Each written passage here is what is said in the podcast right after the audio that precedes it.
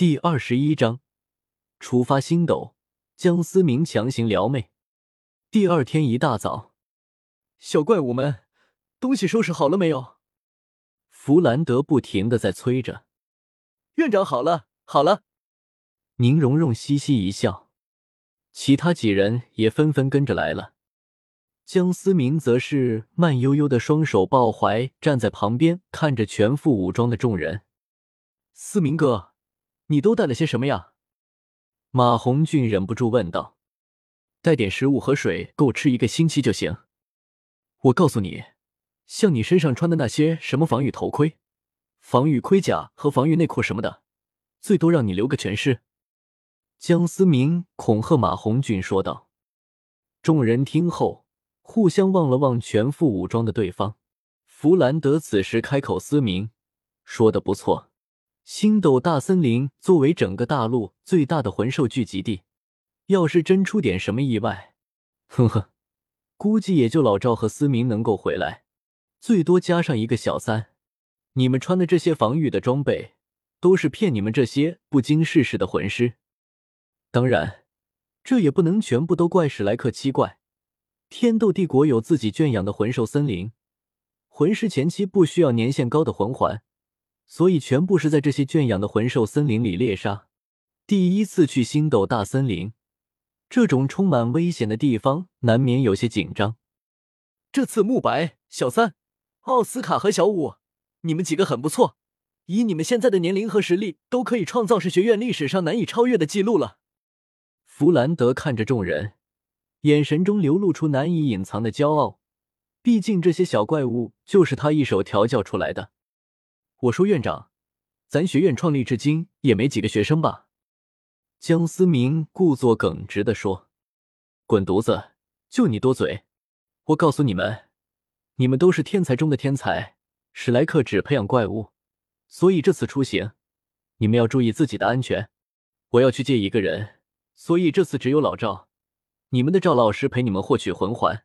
我不希望我回来的时候，你们之中任何一个人。”因为任何原因不在，你们是一个团队，明白了没有？弗兰德虽然平时训练他们挺严厉的，但是实际上是个刀子嘴豆腐心。明白，放心吧，院长，等着我们凯旋而归的消息吧。众人齐齐回答道。随后，赵无极带队进发星斗大森林。星斗大森林位于巴拉克王国东南方，有很小一部分与巴拉克王国接壤。而索托城本身也在巴拉克王国东南区域，距离星斗大森林并不远，只有五百公里。好了，今天我们先到前面的小镇休息一会，好好睡一觉，养足精力。从明天开始，可能就由你们受的。赵无极发话：“赵老师，你说在魂兽聚集地旁边还有一个小镇，这怕都是想钱想疯了的主。”奥斯卡忍不住问。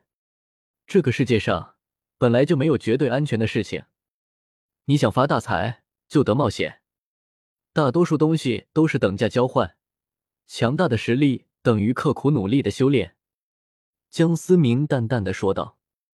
众人皆是沉默，他们相比江思明确实是轻松多了。江思明确实有着系统的帮助，但是除此之外，对自己绝对够狠。梁子一黑，恐怖的魂环配置，就让人倒吸一口气。索托大斗魂场唯一一个三十级之前就已经达到金牌斗魂的魂师，每天坚持和赵无极对练，甚至和封号斗罗战斗过。唐三他们渐渐已经忘记江思明也只区区三十多级。拥有强大的力量的人不可怕，可怕在于没有沉醉在强大的力量面前。依旧奋勇向前的人，好了，快点找间客栈吃饭，都快饿死了。赵无极打破了沉默。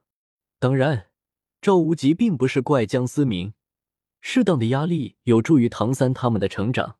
之所以这次带他们来星斗大森林，也就是希望让他们感受到真正的战斗，而不是斗魂场上处处限制的郭佳佳。快跟上赵老师，你们不吃吗？我反正吃了一天的香肠，都快吐了。江思明做出呕吐的动作，随即跟了上去。众人也皆相视一笑，跟了上去。走进客栈，蓉蓉大小姐，我们几个之中，你最有钱。这次，哈哈！奥斯卡谄媚的说着，有意的搭着话。我说小奥，你什么时候成吃软饭的了？马红俊笑着讽刺道：“死胖子，我这是幽默，幽默，你懂不懂？”奥斯卡脸一红。哦，原来你是开玩笑的。那么今晚你这顿你请了。马红俊继续戏谑着道，随即不等奥斯卡反应，便大喊：“兄弟姐妹们，今晚这顿饭奥斯卡请客！”众人随即高呼：“死胖子，算你狠！以后老子的大香肠绝你一口都别想吃！”奥斯卡咬牙切齿的说道。听到此话，众人皆是哈哈大笑。老司机当中开车，也许是江思明的影响，苍辉学院并没有出现。晚饭就在戏谑的玩笑声中度过。吃完饭，江思明去了客栈外面，纵身一跃，跳到远处的巨石上，从上往下俯视。小镇灯火通明，江思明好久都没有这么放松。以前的日子不是在斗魂场。就是在魂兽森林，即使在学院，也大多时候都在和赵无极对练。吃饭也只是维持正常所需。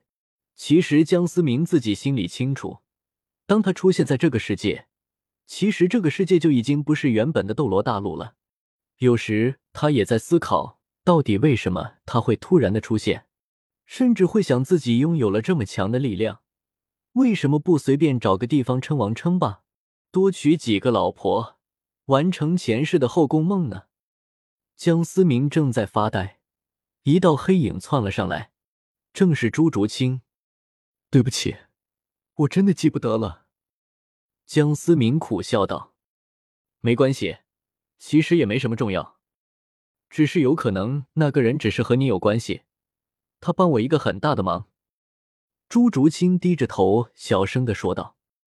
江思明认识了他这么长时间，还是第一次听朱竹清完整的说下了这么长一句话。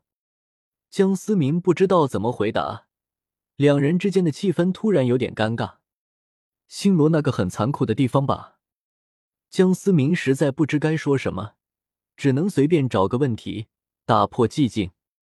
嗯，朱竹清回答道。嗯，你嗯什么嗯啊？总得说句话吧。我好尴尬呀，江思明心里无奈的吐槽道：“你和慕白是什么关系呢？”江思明不知道自己为什么突然问出这个问题。